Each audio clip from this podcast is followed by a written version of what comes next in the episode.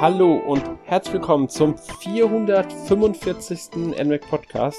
Heute mit mir Alex und bei mir sind heute einmal Markus. Hallo Markus. Hi Alex und hallo Zuhörer. Und Erik. Hallo Erik. Ja, hallo Alex. Hi Markus und hallo liebe Hörer. Hi Erik.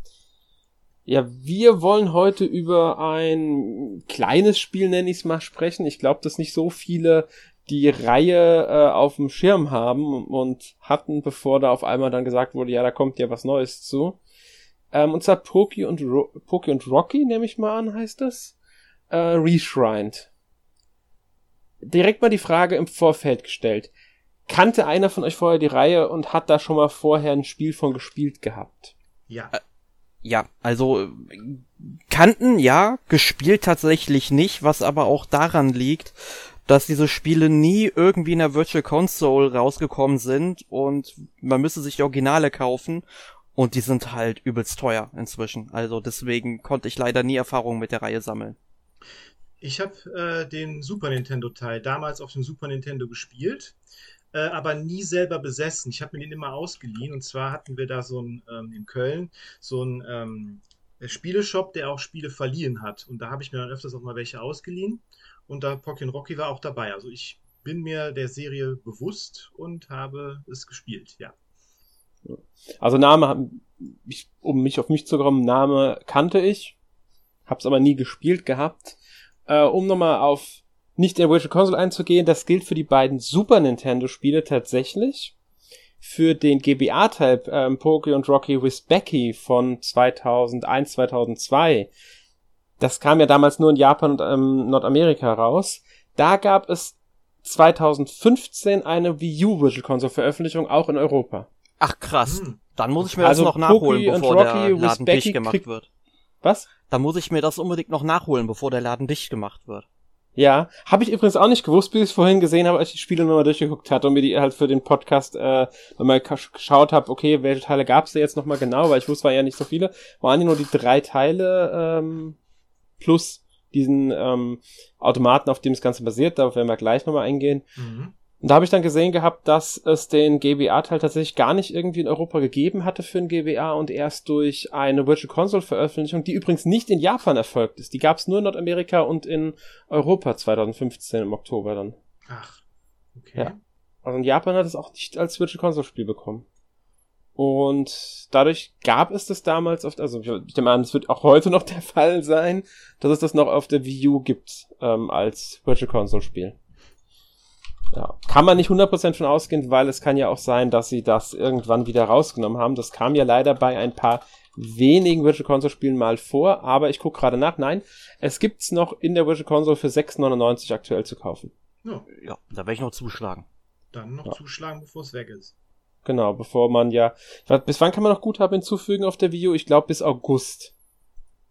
Genau, aber ja. man sollte ja, wenn man dann noch ein äh, gut 3D ist blöd, aber wenn man noch eine Switch hat, dann kann man ja theoretisch auch darüber Guthaben hinzufügen und entsprechend ähm, genau. das Guthaben auf der Wii U auch nutzen. Ja, ganz genau. Und ähm, ab März kann man halt dann gar nichts mehr kaufen auf der Wii U das nur nochmal so als Hinweis für alle, die jetzt denken, das Spiel könnte interessant sein. Ähm, also vor März 2023 solltet ihr da zugreifen. Gilt für alle Spiele, die ihr im eShop von Wii U und 3DS kaufen wollt, mit Ausnahme von Fire Emblem Fates. Das wird tatsächlich bereits sämtliche Online-Dienste im Februar 2023 einstellen. Warum auch immer Nintendo sich diesen einen Titel wieder rausgepickt hat, um da eine Extrawurst zu äh, fabrizieren. Ja, äh, ich, ich, ich habe eine Erklärung gelesen, ich habe es aber nicht mehr im Kopf und auch nicht so ganz nachvollziehen können. Also egal. Es wird bei dem Spiel so sein. Das gilt natürlich besonders für die dritte Kampagne äh, äh, Offenbarung hieß die, glaube ich.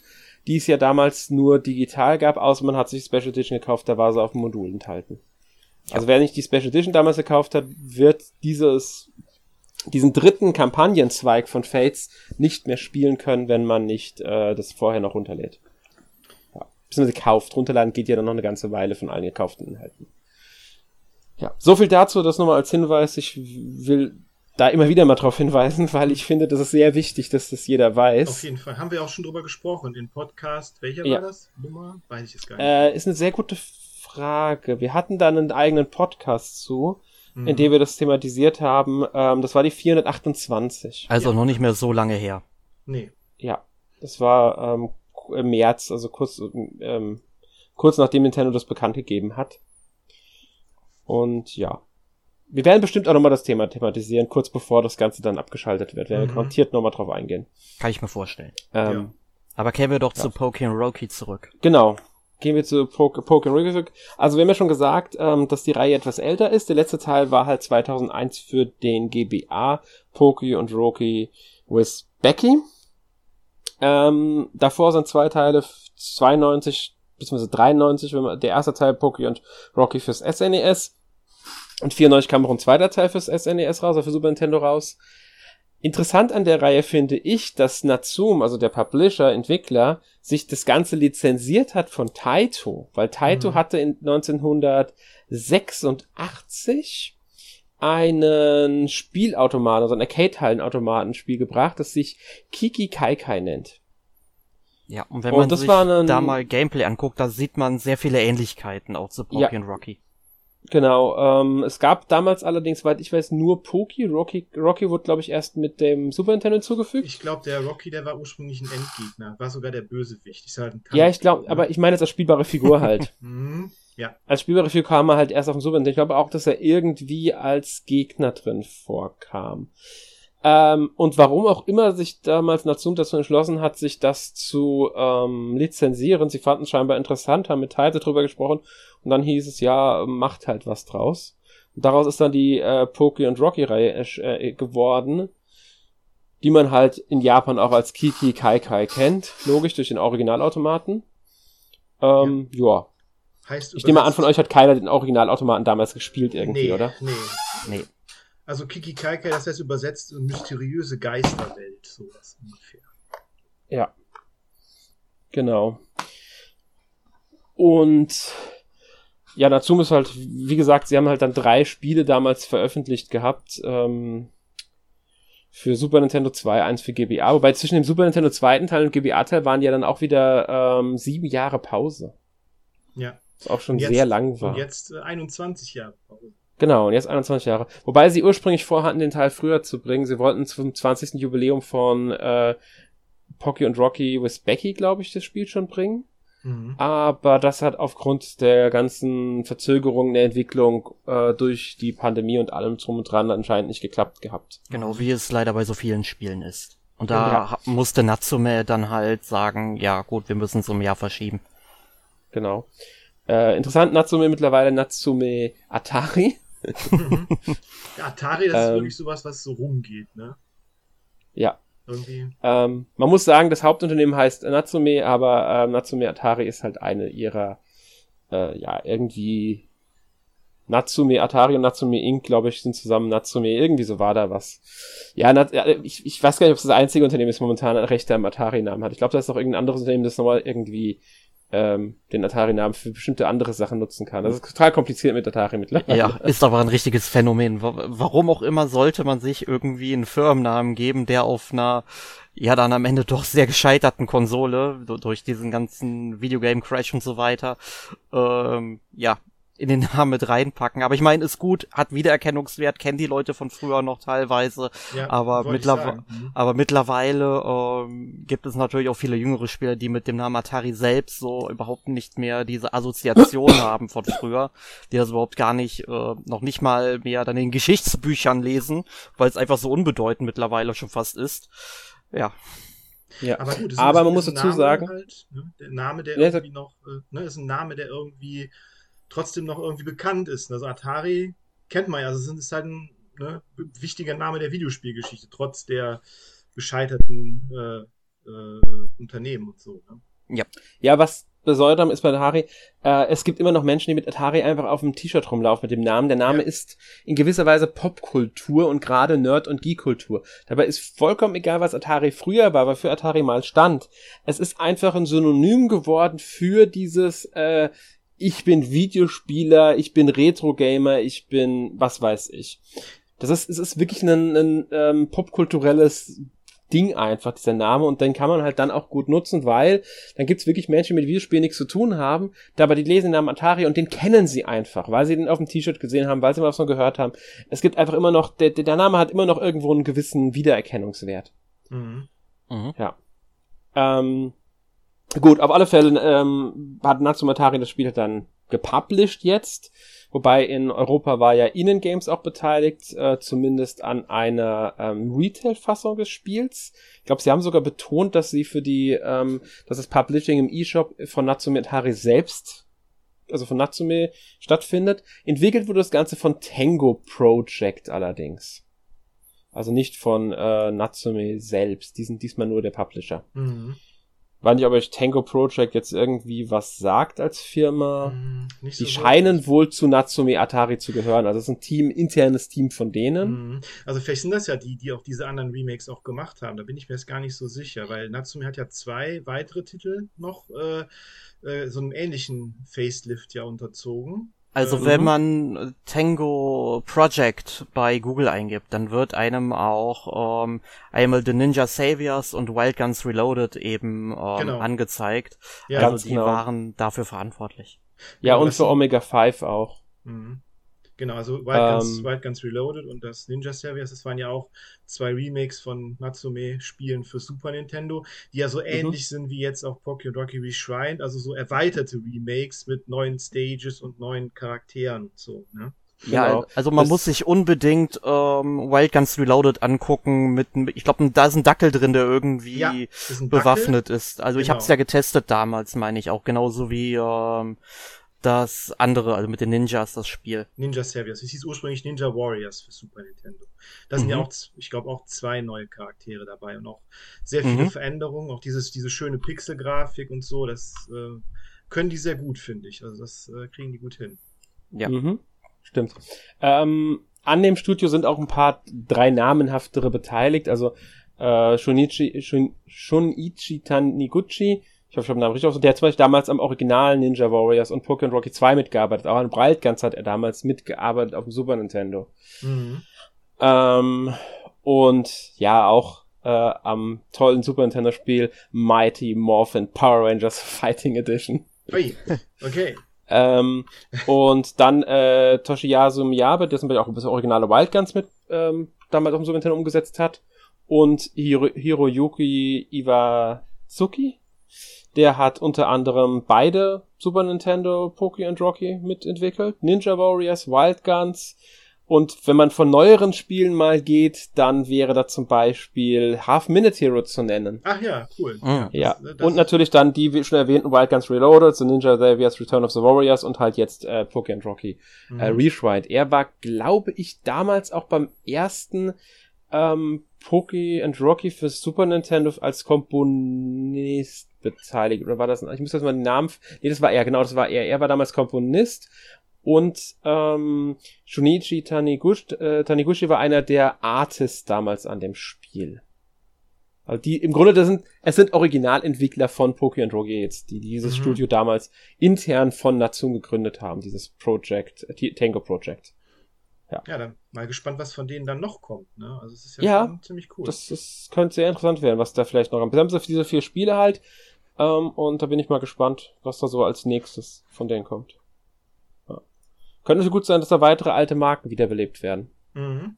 Ja. Oder sogar mal ein neuer Teil von jetzt Wild Guns 2 oder nochmal ein Pokémon Rocky Neues oder so. Das wäre ja auch cool. Ja, hätte, hätte was auf jeden Fall, könnte man vielleicht machen. Aber wir sagen, wir gehen mal ein bisschen mhm. mehr in Pokémon Rocky äh, Reshrine rein und reden mal ein bisschen über die Geschichte des Spiels. Mhm. Weil es gibt ja auch eine Geschichte. Wer von euch mhm. beiden möchte mal drüber reden? Ihr dürft euch gerne.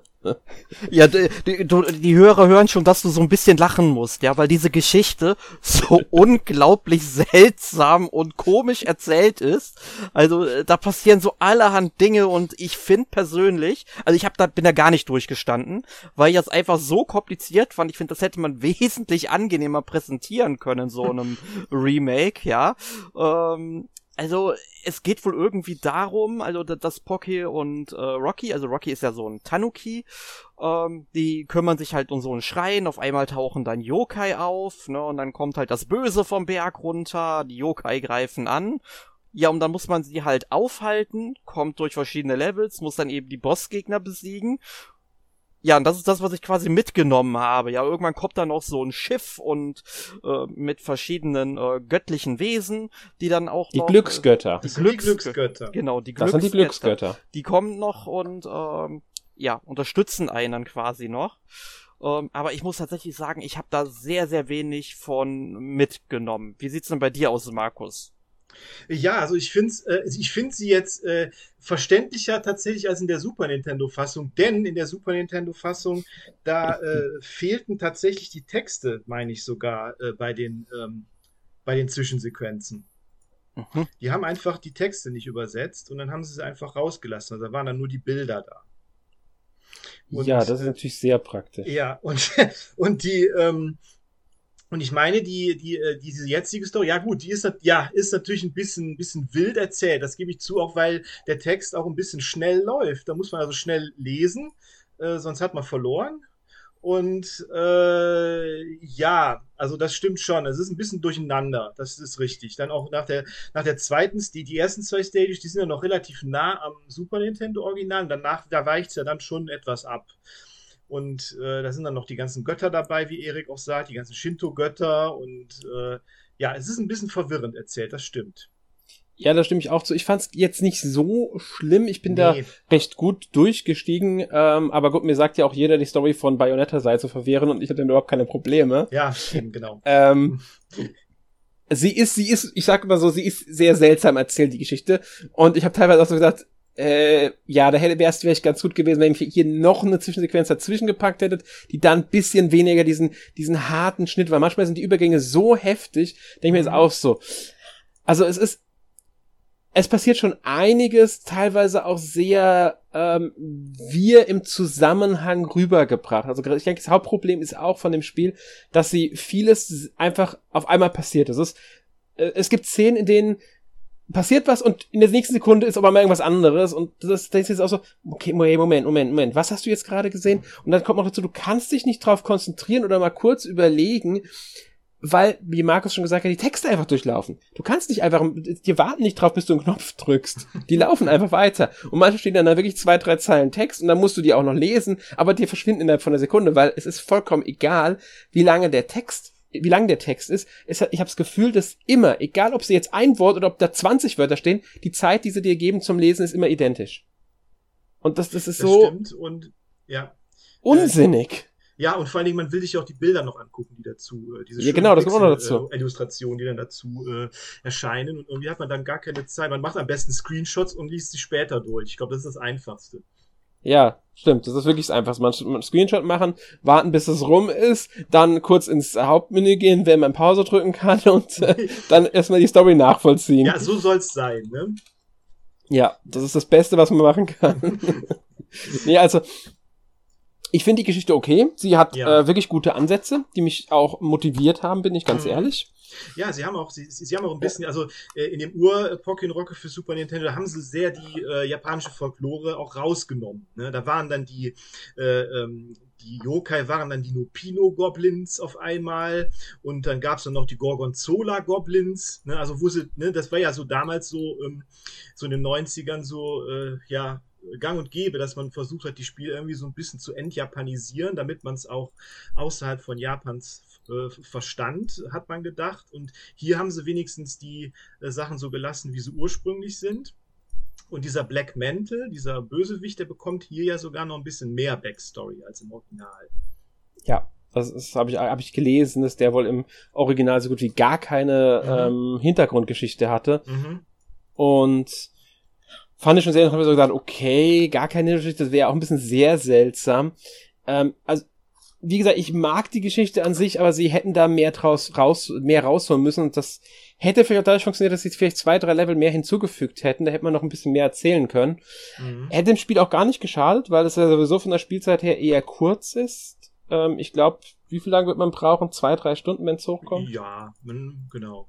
So ungefähr. Man kann ja auch Ähm. immer, man kann ja auch immer, wenn man ein Game Over hat, dann von der jeweiligen Hälfte der Stage dann auch immer starten. Ne? Das finde ich auch ganz ja, gut, genau. weil, weil es ist ja schon teilweise recht schwer später in den äh, späteren Stages. Es wird ja relativ Mhm. hektisch. Ja, manchmal Ja, sind die Levels aber auch sogar gedrittelt, wenn ich das richtig im Kopf habe. Ja, richtig. Ja, genau. stimmt, kommt auch vor. Gerade wenn bei, bei Bossen, ich habe ähm, oft gehabt, dass äh, vor einem Boss nochmal ein Speicherpunkt gesetzt wird. Nicht bei Mhm. jedem, aber bei, bei ein paar schon. Genau. Und die Ja. Continues sind ja un unendlich, also man kann dann einfach da weiterspielen, bis Ja. man es irgendwann dann durch hat. Genau. Ähm, also wie gesagt, hier hätten sie vielleicht ein bisschen die Story nochmal ausweiten sollen, ein bisschen mehr Erklärung reinpacken und dafür halt auch vielleicht noch ein, zwei Level mehr. Das hätte dem Spiel gut getan. Ähm, man soll jetzt vielleicht nicht, nicht falsch verstehen. Ich, wie gesagt, ich mag das Spiel. Ich denke mal, ihr beide auch. Mhm, Sonst, auf jeden Fall. ähm, und auch die Charaktere, finde ich, kommen recht ordentlich rüber. Ich Mhm. muss sagen, ich mag bei dem Spiel besonders halt dieses Japan-Setting und auch das mit Mhm. den sieben Glücksgöttern, weil ich mag die sieben Glücksgötter einfach. Ja. Ähm, Ja. Die ich schon durch verschiedenste Sachen aus Anime und so weiter, immer wieder werden die irgendwo erwähnt und Ja, deswegen habe ich mich mit denen auch schon beschäftigt und ich mag die halt einfach. Genau, einer von denen wird ja auch immer mit Buddha verwechselt, dieser Hotei oder Budai. Der wird ja immer mit Genau. Buddha gerne verwechselt. Ist dieser mit dem dicken Bauch. Aber der ist Mhm. eigentlich einer von den Glücksgöttern. Ähm, ganz genau, der wird gerne äh, mit Buddha, von der, vom Äußeren, von der Darstellung her sieht der Buddha auch oft gar nicht mal so unähnlich, sage ich mal. Mhm. Ähm, von daher, ja. Äh, Ja, aber dazu müsste man ja natürlich auch sagen, weil die Kami, die hatten ja früher eigentlich gar keine richtige Form. Das fing ja erst an, Ja. als dann eben der Buddhismus nach Japan kam, dass man den Kami ja dann auch eben so eine Form gegeben hat. Daher wundert mich das nicht, dass der dann vielleicht mit Buddha in Verbindung gebracht wird. Ja, Ja. Ähm, ist ganz klar, es, es hat auch was damit zu tun, also hat eine Verbindung zum Shan-Buddhismus, soweit ich im Kopf habe, und ähm, ist, glaube ich, die Inkarnation von irgendeiner Figur, wird da auch immer wieder mal gesagt. Mhm. Genau. Von irgendjemandem. Ich, habe das nicht so ganz im Kopf gerade. Äh, kann man auch gut was zu, denke ich mal, finden, wenn man sich ein bisschen mit beschäftigen jede möchte. Menge, jede Menge. Direkt Wikipedia und dann hat man es, glaube ich. Ja, Ja. und es gibt auch ähm, verschiedenste, denke ich mal, Bücher drüber, wenn man da was le Mhm. genaueres lesen möchte und so weiter. Definitiv. Ähm, ich finde es so schön, wie gesagt, dass die da eingebunden sind. Und ja, Gameplay. Find, also ich, ich mag's Gameplay. Wir können ja immer sagen, also Mhm. als was würdet ihr es bezeichnen? Ist es für Mhm. euch ein Shoot'em Up? Ist es für euch ein Run and Gun? Ist es ein Scrolling Shooter? Alles Wo- zusammen. Es, ich Ja? ich finde, es ist ja, es ist ja in der Vogelperspektive zu sehen und ich finde, es erinnert am ehesten an diese älteren, ja, äh, Run-and-Gun-Shooter, so wie Ikari Warriors oder Shock Troopers oder so, die ja aber noch so ein Military-Setting äh, haben. Und da haben sie jetzt einfach das gewechselt und haben jetzt mal so ein japanisches äh, Folklore-Setting genommen. So, also daran erinnert es mich am ehesten, würde ich sagen. Damit würde ich das am ehesten vergleichen. Ja, finde ich, finde ich ein guter Ansatz. Das, das passt. Ja, würde ich mich anschließen. Was ich persönlich tatsächlich ein bisschen schade finde, weil ähm, es ist wohl in der Retrospektive total dämlich von mir eigentlich, dass ich das gedacht hatte. Als ich mir einfach so das ganze Gameplay-Material in Trailern und so weiter oder Leute, die die japanische Version schon hatten, die ja was früher gekommen ist, ähm, wenn ich mir da Videos so angesehen habe, äh, habe ich es irgendwie tatsächlich als ein Twin-Stick-Shooter interpretiert, w- Ja. weil es, es sieht ja auch wirklich so aus im Grunde, aber das Ja. ist es ja nicht. Also der zweite Nee. Stick wird ja auch gar nicht verwendet, weil du kannst auch immer nur in die Richtung schießen, in die du schaust, ja. Also ähm, du kannst dich mit dem rechten Stick also nicht drehen, du musst dann wirklich halt stehen bleiben, umdrehen. Das macht das das Ganze halt auch etwas schwieriger, finde ich. Also deswegen Mhm. finde ich, ist das Spiel vielleicht auch gerade deswegen so hart für den einen oder anderen Spieler. Wenn es ein Mhm. Twin-Stick-Shooter wäre, wäre es, glaube ich, wesentlich einfacher auch. Ähm, ja, also war irgendwie etwas überraschend für mich gewesen Ja, in dem Sinne. ja. Auch wenn es natürlich doof ist, weil es ja auch ein Remake wirklich ist und auf dem Super Nintendo hast du ja auch keinen zweiten ähm, Stick gehabt. Das hätte man höchstens dann klären können, dass äh, Richtung über die Aktionsknöpfe irgendwie eingestellt wird oder sowas. Ne? Aber es wäre Ja, auch aber, sehr ähm, fummelig zu spielen, glaube ich. Mhm. Ja, aber dieser Irrtum, also oder diese, diese Annahme, dass es ein Twin-Stick-Shooter ist, den gab es wohl bei einigen, habe ich mitbekommen, so am Rande, dass wohl ein paar überrascht waren darüber, dass es kein ähm, Twin-Stick-Gameplay bietet. Ähm, ich denke, sie hätten es, auch wenn es das Original nicht geboten hat, problemlos einbauen können. Zumindest Also das ist meine optional. Vermutung. Ähm, Mhm. Weil, warum soll es nicht möglich sein? Ja, ich meine, das wäre auch cool gewesen, weil da können wir auch direkt mal so über freischaltbare Inhalte in diesem Spiel sprechen. Ähm, da gibt es ja eigentlich äh, kaum welche, also man äh, schaltet ja, glaube ich, den Mehrspielermodus frei und mhm. ähm, einen extra leichten Schwierigkeitsgrad. Ja. Also ähm, das, du kannst das Spiel am Anfang auf normal oder schwer spielen, aber nicht auf leicht. Da musst du erst eine gewisse Anzahl an Münzen im Spiel sammeln, was irgendwie total dämlich ist. Ich denke mal, da sind wir uns alle einig. Ja, die, ja. Die, die foltern dich dann so lange, du spielst jetzt dieses Spiel so lange, bis du es dir leisten kannst, den leichten Modus zu kaufen. Ja, das ist, sind auch gar nicht mehr wenige Münzen. Ja, man muss dafür wirklich lange und viel spielen. Wenn man jetzt schon im ersten Level scheidet, immerhin werden die Münzen auch gespeichert, wenn man Game Over geht. Wenn man schon im ersten Level Probleme hat jetzt, mal so als Beispiel, mhm. muss man dieses Level andauernd aufs Neue spielen, immer wieder dieselben Stellen spielen, bis man diese, ich glaube, zwei oder dreitausend Münzen zusammen hat. Das, ich weiß gar nicht, wie viel man bei einem Durchgang von dem Level sammeln kann. Äh, das, das spielt man bestimmt äh, fünf bis zehnmal dieses eine Level, ich glaube sogar mindestens zehnmal eher, mhm. bis man die Münzen zusammen hat, um dann endlich in den leichteren Schwierigkeitsgrad zu wechseln, der dann auch massive Änderungen bringt. Man hat keine Leben mehr. Das heißt, man kann nicht Game Over gehen in dem Sinne. Man fängt immer, glaube ich, wenn, man, wenn ich den Kopf habe, immer direkt an der Stelle, an der man gestorben ist, wieder. Mhm, genau. Und all sowas. Es, ist, es, es macht das Spiel deutlich einfacher beim Durchspielen, wenn man auf extra leichtern spielt. Was ja auch vollkommen in Ordnung ist. Gerade wenn man Anfänger ist, dann lernt man Level erstmal kennen. Beim nächsten Durchgang versucht man es dann auf normal. Äh, man verbessert sich. Man kann vielleicht das freie Spiel dann nutzen, das, indem man dann die, es gibt ja insgesamt fünf spielbare Charaktere in dem Spiel. Und jeden Charakter, den man einmal im Story-Modus gespielt hat, darf man auch im freien Spiel dann nutzen. Und dann kann man auch mal den ersten Level mit irgendeinem Charakter, den man erst später gespielt spielen darf. Zum Beispiel auch mit, sagen wir, Rocky, den man ja anfangs nicht spielt. Man spielt ja im ersten Level äh, Poki. Und dann hat man Rocky freigeschaltet, darf man den ersten Level auch mit Rocky angehen, wenn man das möchte. Und das bringt ja auch nochmal so eine Änderung rein. Aber dass man dieses extra leicht, ich, ich kapiere das nicht. Ich kenne übrigens noch ein Spiel, das es mal gemacht hat. Devil May Cry 3. Ach, tatsächlich, ja. Ja, Richtig. da musstest du erst so und so oft gestorben sein, bevor du den leichten Schwierigkeit freigeschaltet hast. Der Witz daran war, du konntest nicht im laufenden Spiel wechseln. Das heißt, wenn du dich ewig weit gequält hast, ja, immer wieder gestorben bist, dann wirklich scheiterst, du kommst nicht weiter, kriegst du einen leichteren Schwierigkeitsgrad, denkst du, juhu, jetzt schaffe ich die Stelle vielleicht, musst du aber wieder von vorne anfangen. Ja, aber ich meine, bei, äh, ich meine, ja, genau, es ist auch dämlich. Ich meine, einfacher wäre es ja gewesen, einfach, dass man äh, sagt, okay, man ist jetzt, äh, man hat jetzt äh, zehn Continues oder so, man bietet einen dem Schwierigkeitsgrad, mal den, mal den leichten Schwierigkeitsgrad an. Das ist ja, ja. Bei, ein, bei, bei den meisten Spielen eigentlich so, die so aufgebaut sind, dass der leichte Schwierigkeitsgrad erstmal nicht verfügbar ist dass man ein paar Mal stirbt, dann fragen die, möchten sie vielleicht in den niedrigeren, den Leichts wechseln oder so. Ja, das, das macht ja auch ähm, die Mario-Spiele neuere mhm. mit ihrem Hilfsmodus. Resident Evil 2 Remake hat das ja auch, aber da ist halt der Leichtschwierigkeitsgrad mhm. von Anfang an verfügbar. Nur wenn du halt oft genug stirbst auf dem höheren, fragt das Spiel irgendwann, willst du irgendwelche Hilfen einschalten? Willst du in einen leichteren Schwierigkeitsgrad wechseln? Kann nerven, ist aber halt auch nett gemeint, weil sie merken, äh, bevor du zu frustriert bist und das Spiel nicht weiterspielst, probier's doch vielleicht mal mit einem einfacheren Schwierigkeitsgrad. Mhm. Ja. Äh, ich finde es trotzdem halt bei dir, gerade bei so einem Spiel wie jetzt äh, Pokémon Rocky, das ja dann doch, wie gesagt, etwas schwieriger ist und sicherlich nicht für jeden zugänglich. Auch weil diese Art Spiel jetzt heute nicht mehr so normal ist.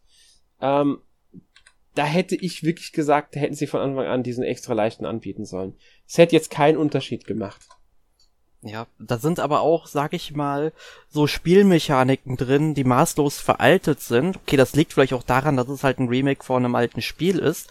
Aber wenn du zum Beispiel äh, das erste Level einfach mal angenommen, gerade so schaffst und dann vielleicht am Ende noch ein Leben übrig hast, dann gehst du ins zweite Level rein, ja. Du verlierst dann das Leben und musst dann das Level von vorne machen, kriegst dann aber halt diese drei Leben oder viel du auch ähm, von Anfang an dann hast. Da frage ich mich eigentlich, warum stocken die die Leben nicht einfach auf bis dahin? Weil du hast ja dann auch keine Nachteile, weil du kannst das Level immer wieder von dem äh, Punkt halt ähm, oder das ähm, Spiel halt von dem Punkt aus wieder weiterspielen, ja es ist, es ist einfach so, was mir nicht in den Kopf reingeht. Ne?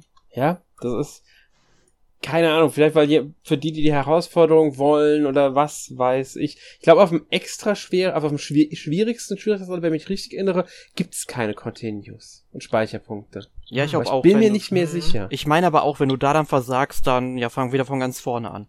Genau, dann war's das nämlich. Was? Okay, das habe ich gar nicht ausprobiert, aber kann gut, das gut vorstellbar, ja. Ja, also ich meine, irgendwas war da, aber ich, ich will das nicht beschwören. Also nicht, wenn jetzt ich das, ich sag das jetzt und am Ende ist es nicht so, dann. Ja, aber ich, leid, ich, ich meine es tatsächlich auch. Also ich, ich meine, ich hätte es nämlich einmal ausprobiert und äh, war dann überrascht, aber ich kann es jetzt auch nicht hundertprozentig sagen. Ja, aber irgendwie sowas war da, der glaub, also bin ich mir echt ziemlich sicher. Ja, ähm, aber ohne uns jetzt mal zu lange am Schwierigkeitsgrad aufzuhängen. ähm, das Gameplay an sich, mal, wenn man sich dran gewöhnt hat, daran, dass es kein Twin-Stick-Shooter ist und dass es eher ähm, sehr klassisch ist, nenne ich mal, mhm. Äh, mhm. dann findet man sich da recht gut rein, finde ich. Ja, aber man muss auch erstmal äh, bisschen, gewöhn bisschen Gewöhnungszeit braucht man auf jeden ja. Fall, weil äh, mit einem Knopf schießt man ja erstmal, dann gibt es einen zweiten Knopf, mit dem man ausweichen kann. Ne? Also man, mhm. man dann der, der Charakter, der rutscht dann so weg. Das braucht man auch bei manchen Bossangriffen zum Beispiel. Und dann gibt es halt noch diesen anderen ähm, Knopf, der dann so eine Verteidigungs- ich sag mal, Waffe äh, aktiviert, ähm, wo man, womit man Projektile halt zurückschlagen äh, kann. Und da braucht man halt wirklich so eine, so eine Kombination immer aus, aus beidem. Ne? Also, ja. bei, also ich, ich hm. würde das Nahkampfangriff sogar nennen, weil du mhm. kannst damit auch Gegner attackieren und bei einigen ja. Gegnern funktioniert das sogar tatsächlich besser, die mit dem Nahkampfangriff zu attackieren, ja. als mit einem Fernkampfangriff. Zum Beispiel, zum Beispiel auf dem Floß dann im zweiten Level diese Kappa, wenn die genau. dann da drauf springen und dann kriegt man die zum Beispiel wesentlich äh, schneller mit dem, mit dem Wedeln von diesem Nahkampfangriff äh, weg. Ne? Also bei ja. Rocky ist das zum Beispiel der, der Schwanz. Ne? Äh, bei, bei Rocky meine ich, das ist ein Tanuki, ne? das ist der, diese, sein, sein, der wedelt mit dem Schwanz und, mhm. und, die, und die Pocky, die hat diesen, diesen Shinto-Stab, diesen Gohei, ne? womit, womit ja da so spirituelle Reinigungen da so vorgenommen werden im Shinto. Ja. Genau, dann, den wedelt die da rum. Fand ich ganz interessant. Ich habe, als ich in Japan war, habe ich mal so ein, so ein Gohei mal in Aktion gesehen. Da hat mal so ein, so, so, so, so ein Shinto-Priester äh, von einem Pärchen ein Auto von bösen Geistern gereinigt. Das fand ich ganz interessant. Der stand dann da okay. und hat mit dem, mit dem Ding da gefädelt. Ja. Ja. genau.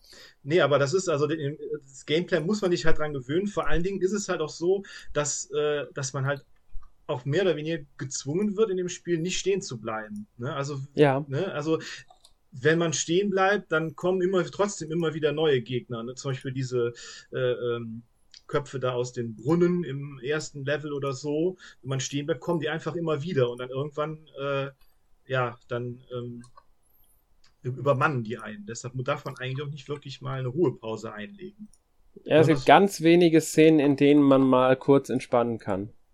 Mhm, genau. Die gibt's, wenn man zum Beispiel Bossgegner gerade besiegt hat, dann kann man mal ganz kurz stehen bleiben. Kann man durch, durch ein bisschen, durch ein bisschen schnaufen, ja, genau. Ja, und das genau. fühlt sich dann auch wirklich belohnend an, ja, weil du hast ja. dann gerade einen sehr schweren Gegner besiegt, ne, die Pumpe ist noch auf 180 so ein bisschen, mhm. man kennt's ja auch aus den ganzen Souls-like-Spielen und ähm, dann ist man erstmal froh, dass man diesen Teil des Spiels hinter sich gebracht hat und freut sich drauf, was jetzt als nächstes passiert.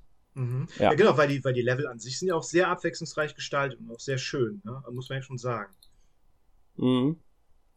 Definitiv, das ist, das ist ähm, sehr einfallsreich, was die da haben. Ich, ich meine, ähm, man, ich will nicht zu viel spoilern, aber sagen wir mal, man ist nicht nur am Schrein oder in einem Berg unterwegs, sondern sie haben da auch so sehr äh, kreative Ideen, wie sie es ermöglichen, dass man auch ähm, ungewöhnlichere Umgebungen bekommen. Ja, mhm. die dann auch stark über das japanische Setting hinausgehen. Ja. Genau. Ja. Genau. genau. Mehr wollen wir gar nicht sagen, das wollt ihr lieber selbst sehen. Ja. Ge ja.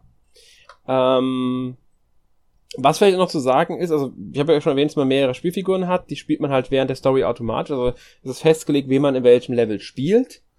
Im freien Spiel kann man halt frei wählen, wie man spielen möchte. Ähm, wir haben von dem Koop-Modus gesprochen, also man zu zweit spielen kann. Der geht, glaube ich, aber auch, geht der im Geschichtsmodus oder geht der nur im freien Spiel? Ich glaube, der ist auch nur im freien Spiel verfügbar, der Story-Modus. Du meinst den Koop? Meine ich ja den Koop-Modus. Äh, ja, ja, genau, doch. Der ist, glaube ich, so viel ich weiß, ja. Der, das beim, beim Story-Modus ist immer vorgegeben, welcher Charakter man wo spielt. Das ja, und es gibt auch keinen zweiten Spieler, meine nee. ich. Also man kann es nur alleine spielen, die Story. Mhm. Äh, und das freie Spiel halt dann noch mit jemandem zusammen. Ähm, naja, es gibt halt Online-Bestenlisten, die wollen wir natürlich auch nicht verschweigen.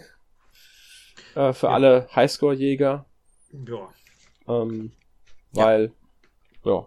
die kann man sich auch einsehen, ohne dass man ein Nintendo Online-Abo haben muss. Das möchte ich ganz klar erwähnen.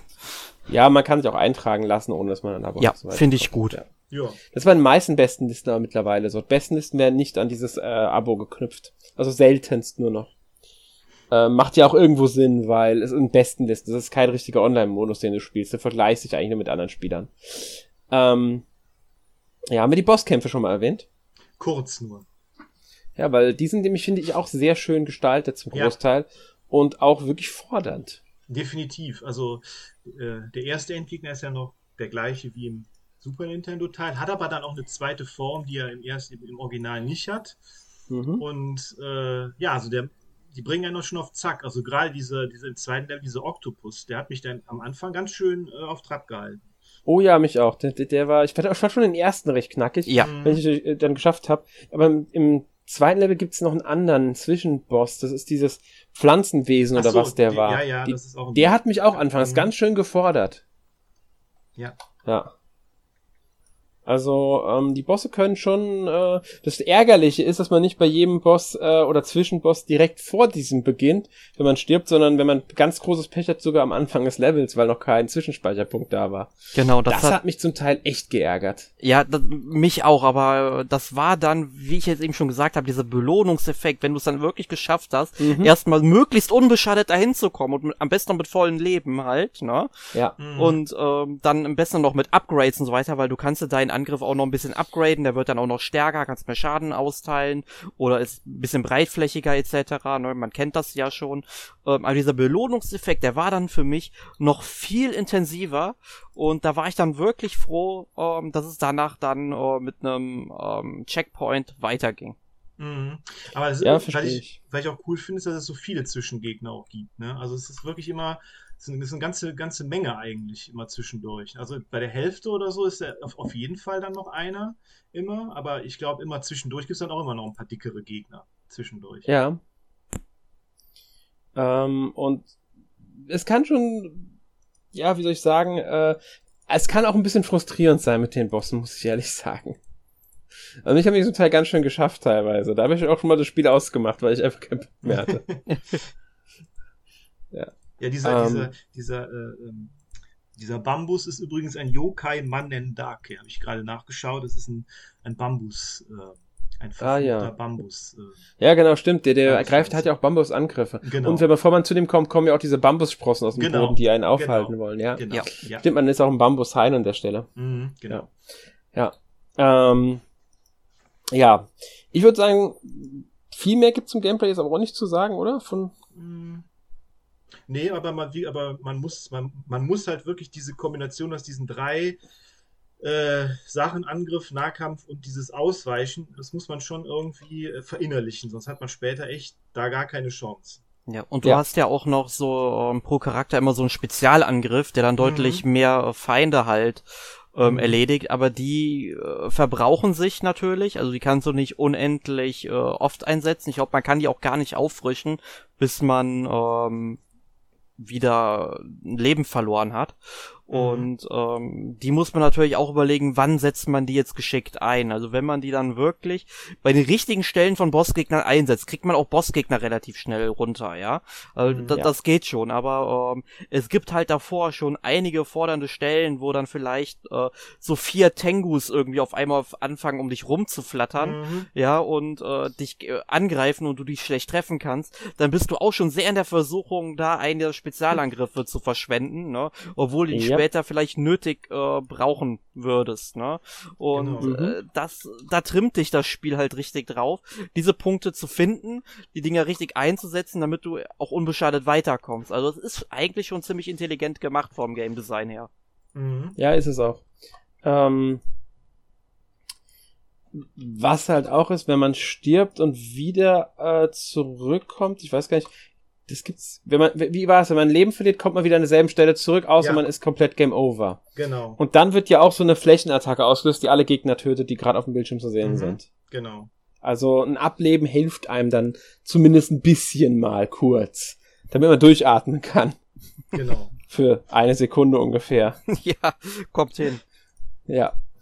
Also ihr merkt sicherlich, es ist jetzt nicht das einfachste Spiel, es ist fordernd, es ist, es ist, äh, ja, richtig schön knackig, aber genau das macht's halt auch aus. Und das trotzdem bleibt aber die Spielzeit halt bei seinen zwei bis drei Stunden. Natürlich, wenn man jetzt ein bisschen ja länger, es kann natürlich auch sein, dass man länger braucht, weil man zum Beispiel an einem Bossgegner länger hängt oder so. Das ist dann natürlich individuell.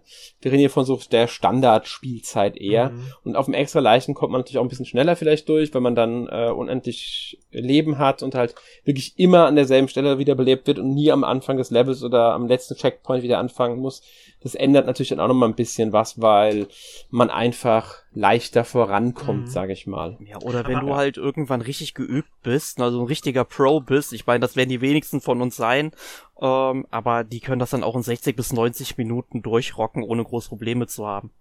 Ja, denke ich auch. Mhm. Also wenn man mal schaut, dann wird so als Spielzeit für ähm, die Hauptstory wird im Schnitt zweieinhalb Stunden übrigens angegeben. Mhm. Für ähm, Hauptspiel plus Extras, ich nehme mal an, dass man alle, weil es gibt ja noch irgendwie einen Charakter schaltet man nicht durch Story frei. Ich weiß gar nicht mehr, wie man den freischaltet für ein frei, fürs freie Spiel. Und da muss man, äh, ich glaube, noch halt mehr irgendwie nochmal spielen oder man muss, glaube ich, einen schweren, man muss, glaube ich, einen schweren, man muss, glaube ich, auch schwer durchspielen, um einen Charakter freizuschalten. So irgendwie war das. Mhm. Und dann braucht man, also für, für Hauptspiel plus Extras braucht man wohl so um die fünf Stunden, wenn man wirklich komplettieren will, wobei ich nicht weiß, was es bei dem Spiel bedeutet, bin ich ganz ehrlich. Dann braucht man ähm, etwa so zehn bis elf Stunden. Für wahrscheinlich die, wahrscheinlich die Trophäen oder so für die PS4-Version. Ne? Ich denke, ich denke auch, dass es hm. das sein wird. Ja. Aber, ich, aber man muss sagen, dass die ganzen, dass die beiden anderen Natsume-Spiele auch alle relativ knackig sind. Also Wild Guns Reloaded ist auch ganz schön schwer und äh, auch das Ninja Series hat seine äh, echt harten Stellen. Und da ist auch ein Charakter, glaube ich, auch, oder, oder auch sogar beide, auch äh, erst äh, später freizuschalten, auch bei einem höheren Schwierigkeitsgrad, meine mhm. ich.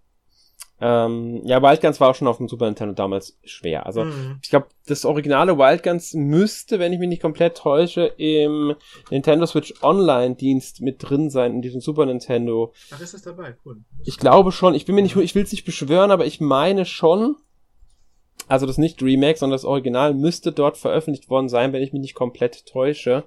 Ähm, letztes, vorletztes Jahr, glaube ich, sogar schon hinzugekommen. Mhm. Und wenn man das spielt, merkt man sehr schnell, wie knackig das ganze Ding ist. Mhm. Ja. ja. Und ähm, ja. Gut, dann würde ich sagen, reden wir mal ein bisschen über den Stil des Spiels. Mhm. Ähm, ist ja 16-Bit-Pixel-Grafik. Ich denke, es überrascht jetzt nicht sonderlich, wenn es auf einem Super Nintendo-Spiel basiert. Nee. Genau. Ja. Also es ist direkt so eine Grafiken, die ich mich direkt verlieben kann. Also Super Nintendo Fall. Zeit, Super Nintendo Grafiken fantastisch. Da kann man nichts ja. anderes zu sagen eigentlich. Mhm, und das sind halt auch sehr detaillierte Hintergründe. Ne? Man erkennt dann auch äh, äh, wirklich die Felsformation oder, oder auch die, die, die, die, Blätter, die dann so rumwehen und so in dem Schrein zum Beispiel. Also das ist genau wie bei dem, also bei dem Wild Guns Reloaded und bei dem Ninja Saviors, da haben sich wirklich, genau wie da, haben sich da wirklich sehr, sehr viel Mühe gegeben da. Ähm, sehr detaillierte Hintergründe da und Animationen auch von den Gegnern, von den Charakteren auch zu machen. Mhm. Ja, das stimmt. Also ich, ich finde auch, sieht, sieht echt schön aus, das Spiel und ähm, es hat bei mir wirklich so ein bisschen dieses Super Nintendo-Gefühl geweckt. Was nicht jedem Spiel gelingt, das 16-Bit-Grafik hat. Muss man auch mal sagen. Ja, nö. Definitiv. Ja. Und auch die Musik finde ich sehr gut gelungen bei dem Spiel. Also die hat mir auch echt gut gefallen. Genau, die ist halt sehr japanisch dann angehaucht, ne? Passt halt ja. sehr zu dem, sehr zu dem Setting auch. Ja, also immer so ein bisschen treibend, aber immer so ein bisschen, bisschen, äh, aber auch äh, fröhlich, sage ich mal, so ein bisschen so, äh, bisschen so anpeitschend, würde ich jetzt fast schon sagen. Ja. Ja, also es ist eine wirkliche Verwöhnung für die Ohren. Ja, mhm, genau. Definitiv. So. Und es läuft, finde ich, auf der Switch auch so recht flüssig. Also kann man jetzt nicht beschweren über die Performance oder sowas, finde ich. Selbst, ich meine, selbst wenn nachher wirklich einem da die Projektile um die Ohren fliegen und alles irgendwie in Bewegung ist, bleibt das relativ stabil. Ne? Also ja. muss man schon sagen. Ja, das ist auch für mich ein ähm, wichtiger Faktor. Also ich hatte überlegt, ob ich es mir für die Switch oder die PS4 kaufe. Ich mhm. habe mir dann im Endeffekt gedacht, weil ich habe mir ja Gameplay dazu angeguckt, wo ich gesehen habe, dass es sehr flüssig läuft und es gibt, ich glaube, es gibt eigentlich keine Stelle, wo es dann mal wirklich ähm, wo die Framerate dann mal ein bisschen runtergeht, wo es dann wirklich spielentscheidend ist. Also äh, ist mir zumindest an keiner Stelle aufgefallen, oh, sonst hätte ich das, glaube ich, verinnerlicht. Deswegen habe ich mir auch die Switch-Fassung geholt und bin mit der auch super zufrieden. Zumal es ja auch ein Super Nintendo-Spiel ist, auf dem es eben basiert, dann muss ich das irgendwie auch auf einer Nintendo-Konsole spielen, habe ich mal halt gedacht. Ja. Ja. Und es ist auch gut im Handheld-Modus zu spielen. Ja. Ja. Ist es. Okay, ähm, ja, ich denke, damit sind wir mit dem Thema durch. Und deswegen frage ich mhm. euch einfach mal, Markus, wie sieht denn dein Fazit zum Spiel aus? Also mir hat es sehr, sehr gut gefallen. Also ich äh, mag diese Natsumi Remakes irgendwie sehr gerne. Also ich habe die auch, ich habe auch die äh, Zweite äh, und ähm, Ninja Saviors ganz gerne gespielt. Dann war auch sehr angetan, dass die jetzt Pocky und Rocky äh, dann auch äh, umsetzen, weil ich auch äh, halt äh, auch sehr gerne so japanische Folklore und japanische Sagen und so mag.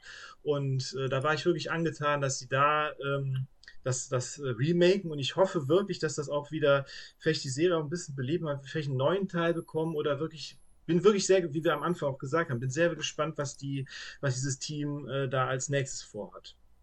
Mhm. Ja, ich schließe mich da Markus an. Also mir hat äh, Pocky und Rocky Reshrine ziemlich gut gefallen. Also nicht nur audiovisuell, sondern auch spieltechnisch. Hab das auch sehr gerne durchgespielt, auch wenn es nicht so lang ist, ist aber, finde ich, in der heutigen Zeit, wo Spiele immer und immer länger werden müssen, dann wirklich mal eine erfrischende Abwechslung, auch mal ein Spiel zu haben, was man nach drei bis vier Stunden dann äh, beenden kann und dann sagt, hey, ich habe es jetzt durchgespielt, ich spiele es dann in ein paar Monaten einfach nochmal. Ne, oder ich habe ja auch die Möglichkeit, wenn ich es dann direkt noch öfter spielen möchte, einfach meinen Highscore zu knacken. Das ist auch so was, was es in heutigen Spielen einfach äh, zu wenig gibt, weil es das Spieldesign vielleicht auch gar nicht zulässt. Ist ja auch völlig in Ordnung, auch völlig legitim, wenn andere das so machen. Aber war für mich auf jeden Fall eine ziemlich coole Erfahrung. Und auch da ich ja ein sehr großer japanophiler Mensch bin, musste das Spiel einfach in meine Sammlung kommen und ich kann es auch empfehlen, nur wenn ihr vielleicht Probleme mit zu schwierigen Spielen habt, könnte Pocky und Rocky am Anfang vielleicht etwas zu frustrierend für euch sein, da solltet ihr euch den Kauf mal überlegen, aber wenn ihr in den sauren Apfel beißen wollt an dieser Stelle, dann werdet ihr später dann doch mit sehr schönen, ja, ähm, Belohnungseffekten belohnt. So. Ja. Wie sieht's bei Besonders, dir aus, Alex? Ähm, ja, also ich liebe mich euch beiden auch an. Ich habe das Spiel wirklich gerne gespielt. Ähm, hat mir Spaß gemacht. Ich muss sagen, der Schwierigkeitsgrad, den finde ich schon sehr knackig. Hat mich schon anfangs ein bisschen auch, ja, ich will nicht sagen frustriert, aber gefordert. Ähm, und ich finde es immer noch störend, dass der extra Leichtschwierigkeitsgrad äh, erst freigeschaltet wird, indem man halt ewig lange spielt. Wer halt, man kann es machen, wenn man weiß, dass man ihn dann bekommt ist es halt Fleißarbeit, sag ich mal. Ähm, und wenn man es mal freigespielt hat, kann man das auch sehr gut und auf einem extra leichten durchspielen. Man muss aber trotzdem Motivation im haben, das Spiel dann auch mal auf den höheren Schwierigkeitsgrad noch spielen, weil sonst verpasst man, da denke ich schon was und dann lohnt sich der Kauf vielleicht auch gar nicht, äh, weil man ja einen Teil einfach verpasst und zum Beispiel, wenn man nicht auf Schwerte spielt, kriegt man ja auch einen der Charaktere nicht. Mhm. Ähm, aber wer jetzt so auf so ja, knackige Run-and-Gun, Shoot'em-up ähm, Spiele steht, der kann da ruhig wirklich einen Blick wagen. Also definitiv. Ja. ja. Gut.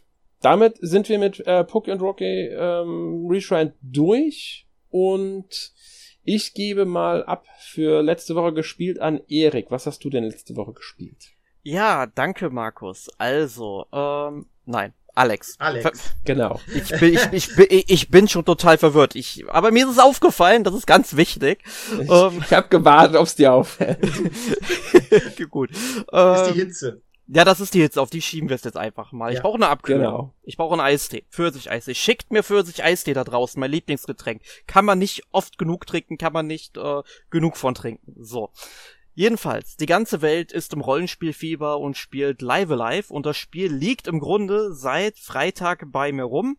Ähm, allerdings konnte ich es halt auch noch nicht auspacken, weil auf meiner Packung so ein, ja, ich will nicht sagen Druckfehler drauf ist, sondern halt ja eher eine Verunreinigung. Also die ist nicht auf äh, der Plastikummantelung drauf. Ich kann jetzt natürlich nicht sagen, ob es auf der Hülle oder wirklich auf dem Cover drauf ist, aber da ist dann quasi links über dem L und den I so ein dünner schwarzer Strich. Sieht so ein bisschen wie Rauch aus, also verschmierte Tinte im Grunde. Ne? Und äh, deswegen konnte ich es jetzt halt noch nicht auspacken, weil ich das halt noch umtauschen muss. Jetzt äh, ist mir halt dann äh, zum Glück noch rechtzeitig äh, aufgefallen, ist zwar jetzt nicht so eine starke Verunreinigung, aber mein innerer Monk, der wird das sehen. Der wird das auch in zehn Jahren, wenn er das Spiel nochmal in der Hand hat, sehen und sich darüber ärgern. Und deswegen, ja, muss ich mich da noch um Umtausch äh, kümmern. Oder vielleicht kriege ich auch tatsächlich noch ein Testmuster zugeschickt.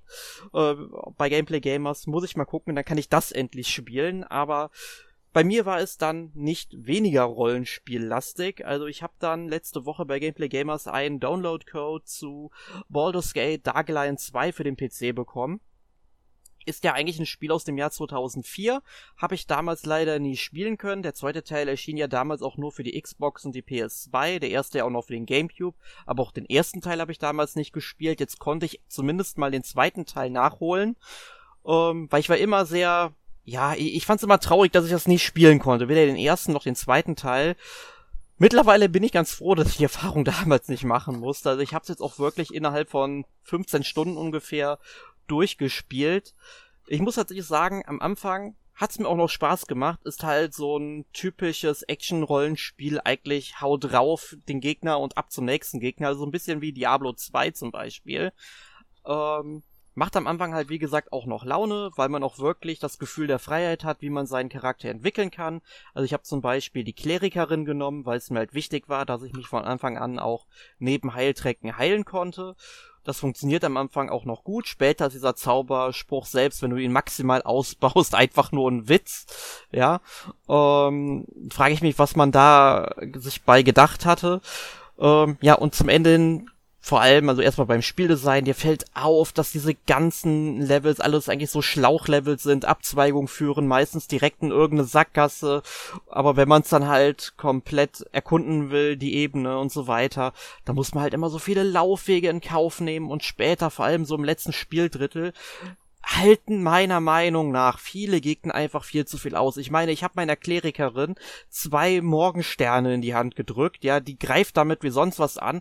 Das Talent für beidhändigen Kampf ist maximal ausgebaut, beziehungsweise die Fähigkeit.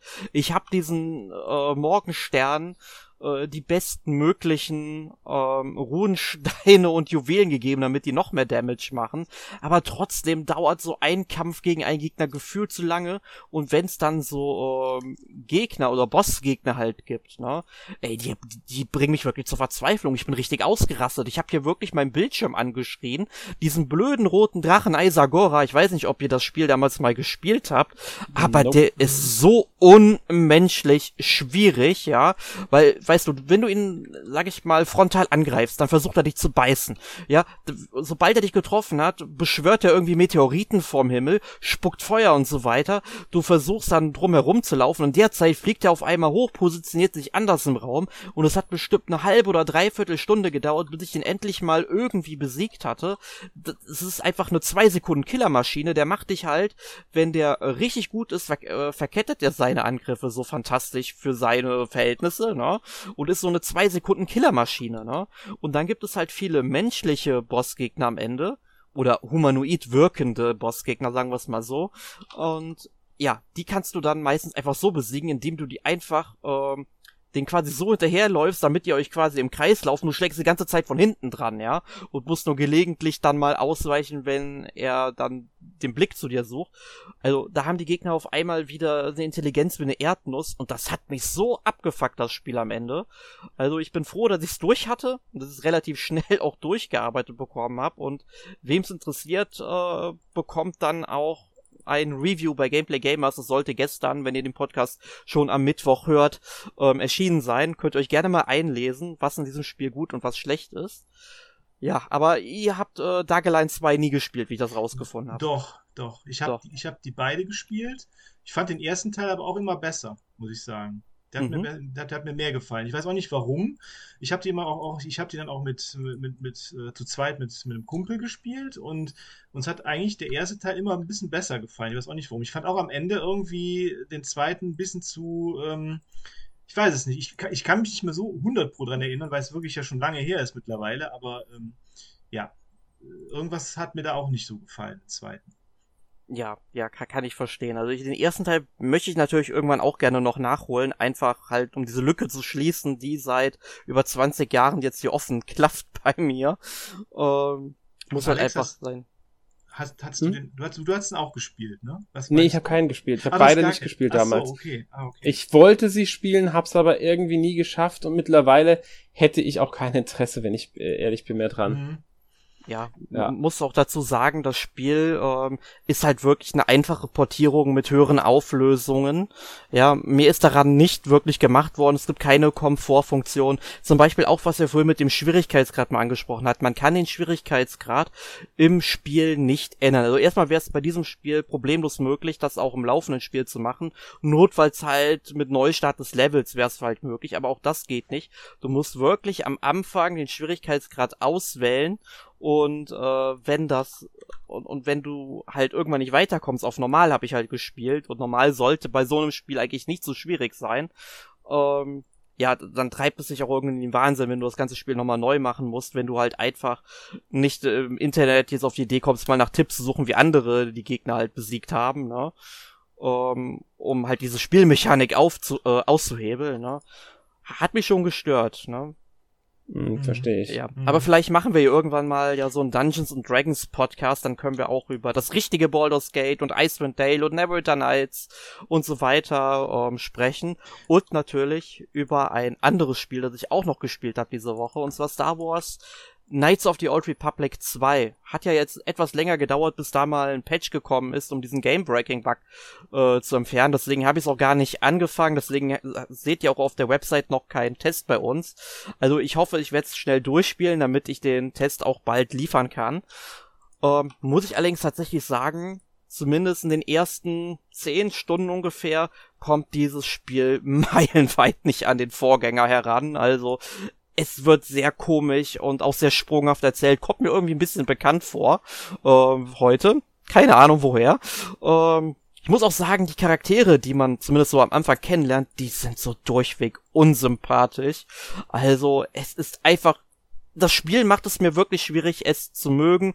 Und auch hier gab's dann ähm, direkt auf dem ersten Planeten, wo man dann ist, also auf Telos, eine äh, Situation, wo ich dann auch mit dem Schwierigkeitsgrad kämpfen musste. Also da waren so viele Söldner, die äh, sich ein, äh, die sich gegen eingestellt haben, halt mit einem, mit einem sehr hohen Rüstungsklassewert, wo ich halt äh, weiß ich nicht, neun von zehn Angriffe nicht getroffen haben oder so. Ich habe halt auf normal gespielt und ich habe es wirklich nicht hingekriegt. Nach zehn Versuchen konnte ich aber zum Glück dann, äh, bin ich auf die Idee gekommen, mal den Schwierigkeitsgrad runterzustellen und dann habe ich es halt mit äh, Glück geschafft, indem ich halt immer das kritische Treffer-Talent äh, ausgeführt habe und damit halt echt Glück gehabt habe, die Gegner halt klein zu kriegen, aber meine Gruppe ist da so oft gewiped und man merkt halt einfach, dass es nicht so gepolished ist wie der erste Teil dann.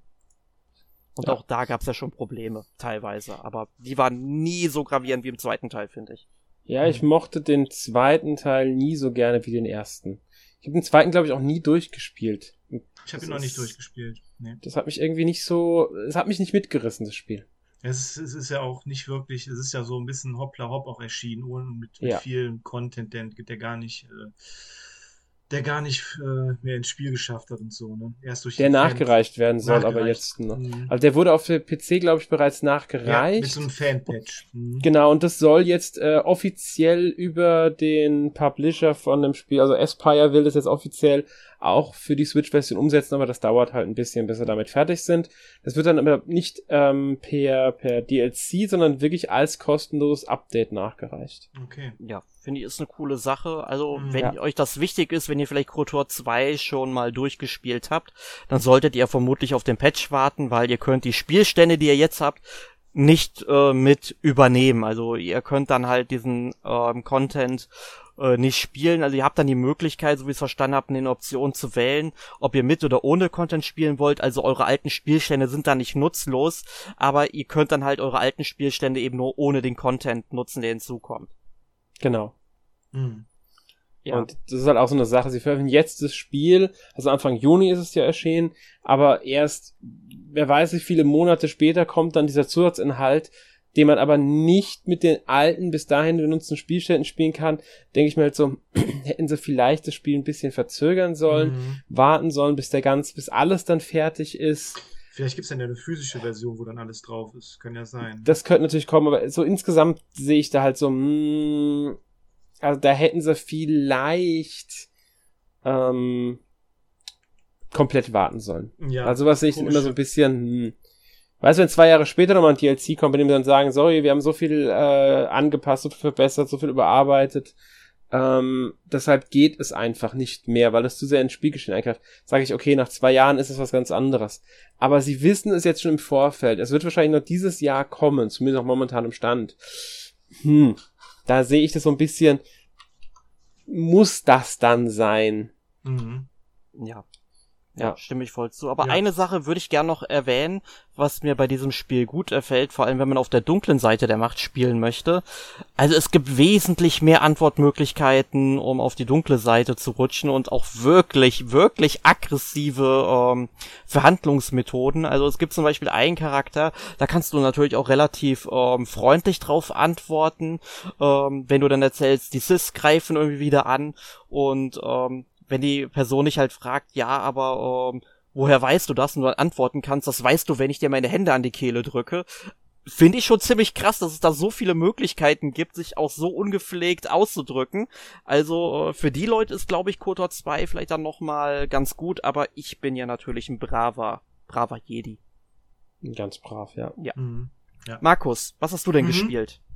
Äh, ja, ich, also ich habe natürlich Pocky Rocky Reschwined gespielt, aber ich glaube, dazu brauchen wir jetzt äh, nichts äh, mehr äh, zu sagen.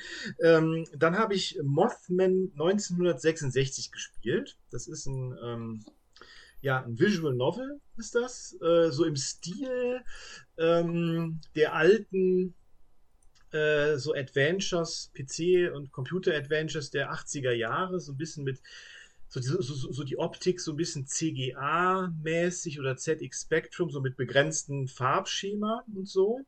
Ähm, sieht sehr, sieht sehr hübsch aus und ist so eine, ähm, es, es, es heißt halt Pixel Pulp, also wie diese Pulp-Romane oder, oder Pulp-Novels da, diese Groschenromane aus, aus der Mitte des 20. Jahrhunderts in Amerika.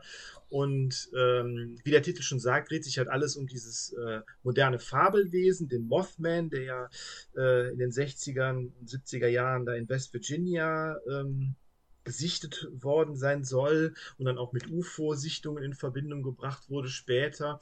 Und ähm, man spielt halt drei Charaktere immer abwechselnd, äh, die dann mehr oder weniger zufällig zusammenkommen und dann so eine Nacht überstehen müssen. Aber die setzen sich dann tatsächlich mit mehreren äh, Mottenmännern auseinander, denn, wie der, denn der Titel heißt ja auch Mothman 1966.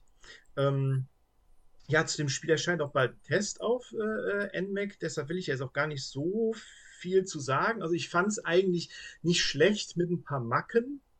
Ähm, Macken einerseits, dass die Story ganz gut ist am Anfang, aber am Ende so ein bisschen abrupt aufhört.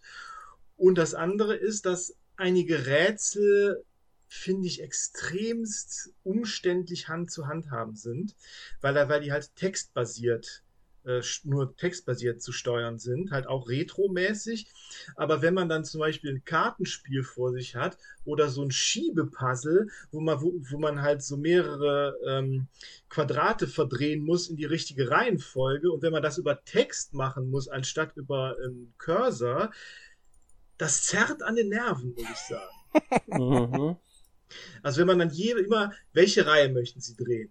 Welchen Teil, welches, welches Quadrat möchten Sie drehen? Welche Richtung möchten Sie drehen? Das muss man dann jedes, für jedes Quadrat muss man das machen. Ich glaube, es sind neun Quadrate, die man drehen kann. Ja, man kann dann diese Rätsel zwar komischerweise auch überspringen und das hat anscheinend auch gar keine Auswirkungen auf das Spiel. Aber fand ich schon ein bisschen seltsam. Also zumindest da hätten sie vielleicht ein bisschen so eine Cursor-Steuerung eindeuten sollen. Aber naja, gut. Ich fand es ganz unterhaltsam, also für so eine Nacht, für, so, für so eine äh, verregnete Nacht und so eignet sich das eigentlich ganz gut. Ist auch relativ kurz, also kann man schnell durchspielen. Wie lange braucht man ungefähr für das Spiel? Weil mich interessiert das irgendwie auch, weil es hat mich von der Ästhetik her angesprochen mhm. und von der Thematik her. Mhm. Also ich würde sagen, du brauchst so eine Stunde bis anderthalb vielleicht, dann bist du durch. Ach so, das ist ja voll okay. Das ist ja wirklich genau. dann für so eine verregnete Nacht passt das echt ganz gut. Genau, und ich meine, es ist ja wirklich, äh, es kostet auch 8 Euro, glaube ich, und das ist dafür, dafür ist der Preis auch in Ordnung. Also ich würde dem jetzt so eine, so eine 7 geben, dem Spiel, glaube ich. So. Ja. Ne? Und das andere, was ich noch gespielt habe, ist natürlich Resonance of Fate. Da muss ich ja mein Update geben. Da habe ich ja schon in den letzten Podcast immer mal wieder von gesprochen, dass ich das äh, Spiel, dieses RPG äh, von Tri-Ace von 2010, das gab es ja dieses, diesen 4K Remaster. Und ich äh, habe, Erik, du hast ja gesagt, ich soll weiterspielen, als ich es damals geschafft habe. Und ich habe es geschafft. Ich bin jetzt tatsächlich im achten Kapitel und so weit war ich bis jetzt noch nicht. Boah, ich bin echt stolz auf dich. Dankeschön. Ja, und ich bin noch, bege ich bin noch begeistert. Ähm, wenn man das Kampfsystem verstanden hat und alles drumherum so ein bisschen, das braucht seine Zeit, ist das echt sehr spaßig. Es dauert, es dauert nur immer so ewig. Gerade so ein paar Dungeons, die können sich echt hinziehen, wenn man, äh, wenn man äh, dann die ganzen Kämpfe machen muss. Und äh, da muss man sich schon Zeit für nehmen. Das kann man jetzt nicht mal so eben zu zwischendurch machen. Deshalb bin ich da jetzt auch nicht so weitergekommen, aber ich bin weitergekommen. Genau. Das war eigentlich das, was ich gespielt habe. Und äh, ja, Alex, was hast du denn noch gespielt diese Woche? Ja, ähm, ich habe noch ein bisschen Fire Emblem Warriors Three Hopes gespielt. Gefällt mir weiterhin sehr gut. Hatten wir aber letzte Woche im Podcast, also Podcast 444. Also da werdet ihr dann natürlich noch deutlich mehr drüber hören, wenn ihr da, euch das interessiert. Da haben Sören und ich ausführlich über das Spiel gesprochen. Anhören. Ja. Genau. Dann habe ich äh, Clonoa Fantasy Reverie Sirius weitergespielt. Das erste Clonoa habe ich mittlerweile durch, bin am zweiten Clonoa dran.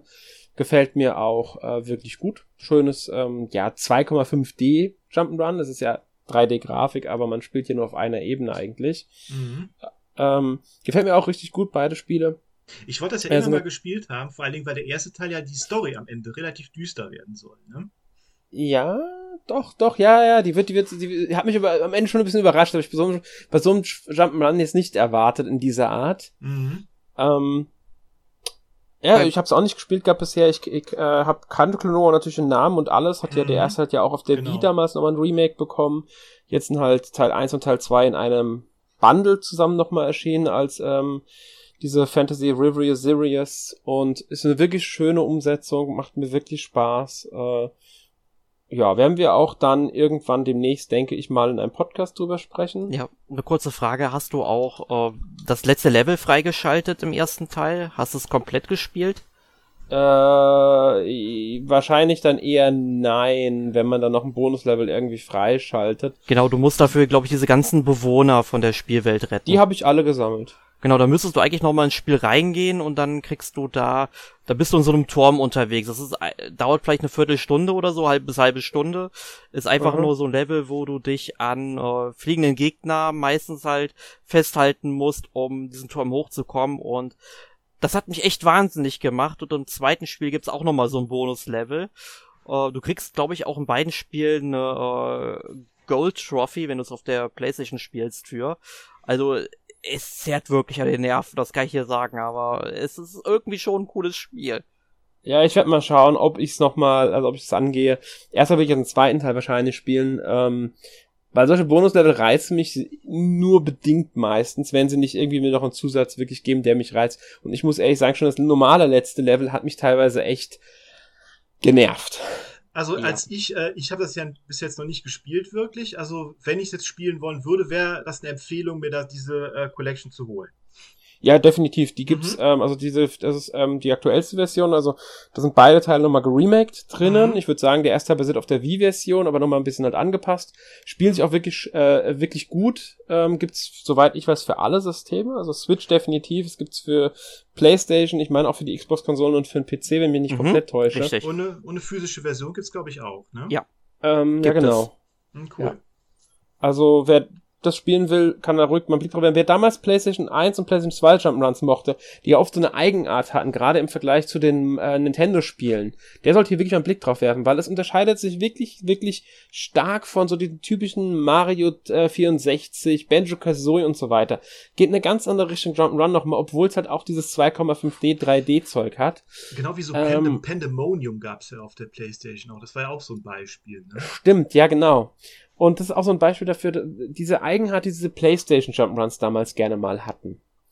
Ja. Ähm, also lohnt sich definitiv, wer Jump'n'Run-Fan ist und diese Zeit mochte, der kann da, sollte da wirklich mal einen Blick drauf werfen. Ja, ja was cool. auch cool ist, du hast auch so einen Pixelfilter, dann sieht's halt mhm. wirklich so aus wie so ein PS1-Spiel bei beiden Teilen. Nein, ja, echt? Doch, wirklich. Ich fand den ein bisschen ich fand den seltsam, aber er ist schon sehr interessant, den, mit dem zu spielen. Ja, da ja jetzt die PS1-Nostalgie jetzt voll im Gange ist, ne, mhm. so mit so bei Indie spielen und so, warum nicht? Ist doch cool. Ja, also ja. auf jeden Fall cool. Du hast dann, glaube ich, nur die Menüs, äh, diese dann weiterhin voll aufgelöst und sehen normal ja. aus.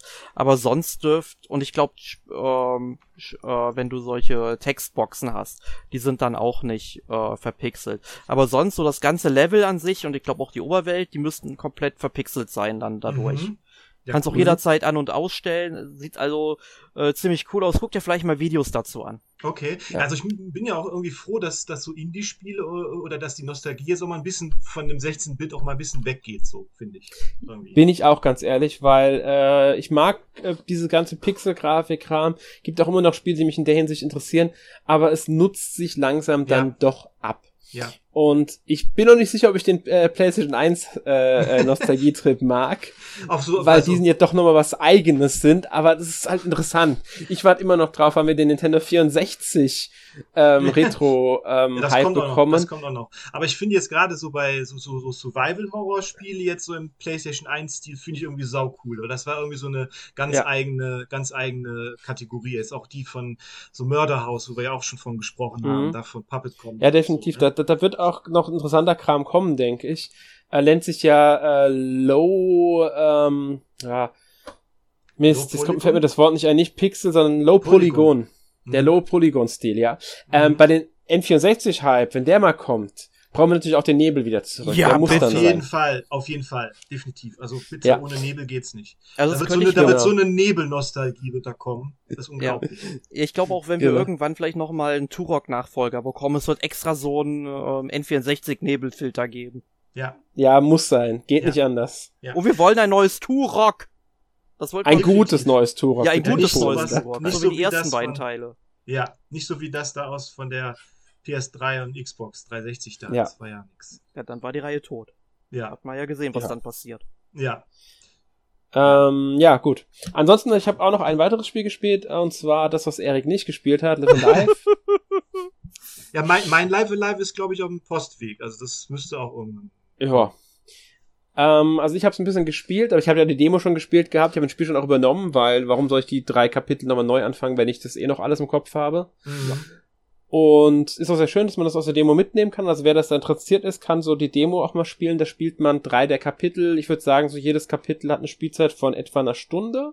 Grob gesagt, je nachdem, wie man sich halt, wie man in dem Spiel halt sich auch verhält. Und so kann man das auch, gerade das eine Kapitel kann man sehr strecken, das Edo Japan, ähm, kann man dann auch sinnvoll in die Länge ziehen und nicht so wie bei jetzt dem die ferne Zukunft. Das kann man auch sehr, sehr in die Länge ziehen, aber das ist halt nicht sehr sinnvoll. Ähm, mich, ich finde es sehr faszinierend, wie stark sich teilweise die Kapitel äh, in der Ausrichtung unterscheiden. Mhm. Ja. Ähm, werdet ihr sicherlich dann auch irgendwann bei uns auf Seite in einem Test lesen. Wir werden definitiv dazu einen Test auf der Seite dann haben noch. Ähm, ich denke mal, bei dir, Erik, wird es auch einen Test geben, wahrscheinlich, möglicherweise bei Gameplay Gamers. Ja, also wenn dann das Testmuster von Nintendo noch ankommen sollte in den nächsten Tagen, wird es auf jeden Fall einen Test geben. Ja. Ansonsten überlege ich aber tatsächlich hier auch einfach so einen Test zu schreiben, weil das ist das mhm. Spiel, worauf ich mich seit Monaten tatsächlich am meisten freue. Und mich ärgert das tatsächlich, weil ich ein richtig langes Wochenende jetzt hatte. Ich wollte es komplett durchspielen, weil es ist ja auch so ein 25-Stunden-Ding ungefähr, ja. Ja. Und ähm, ich hätte das am Wochenende in jedem Tag wirklich gut zocken können. Um, ähm, und das ärgert mich jetzt halt ein bisschen, weil ich mir extra ja. die Zeit genommen habe. Und aber dann muss ich sowas wie ne? Baldur's Gate spielen, ja. Ja, aber so ja. ist es doch meistens, wenn man sich irgendwie voll darauf vorbereitet hat, dass man es ja dann definitiv hat und dann kommt der Postweg oder irgendwas kommt dazwischen. Ja, ja, ja weißt also du, was halt dazu kommt, das ist auch absolut nicht mein Wochenende gewesen. Gestern Abend eine Pizza bestellt, kam die falsche. Also es kann doch irgendwas nicht richtig sein in dieser Welt da draußen. Ja. Ja. Es ist vieles nicht richtig. Das ist korrekt. Ja. ja. Ähm, auf jeden Fall, ich bin bisher sehr angetan von dem Spiel, äh, bin auch schon gespannt, das dann weiterzuspielen. Und ja, bei mir auf Lost, also solostdungeon.de wird es dazu auch einen Test geben. Also wir werden hier die volle Test äh, Breitseite. Ja, Breitseite auch raushauen. Und ähm, es wird auch definitiv ein Podcast zu dem Spiel geben. Wir können jetzt noch nicht genau sagen, wann, das ist noch nicht so 100% entschieden, liegt auch ein bisschen an terminlichen Gründen, die wir dann hinkriegen, wie wir es hinkriegen und so weiter. Aber es wird einen Podcast dazu geben. Nächste Woche allerdings nicht. Nächste Woche haben wir einen anderen Podcast. Mhm. Und zwar Nummer 446 mit Teenage Mutant Ninja Turtles Shredder's Revenge. Kawabanga. Und ja, da freue ich mich schon drauf. Ja, ja, ich mich auch. Auf jeden Fall. Also ja, wir drei werden es wieder sein, habe ich gesehen. Mhm. Ähm, ja, damit sind wir für heute durch. Wir verabschieden uns für dieses Mal, wünschen euch noch einen schönen Tag, schönen Abend und bis zum nächsten Mal. Tschüss. Tschüss. Adieu.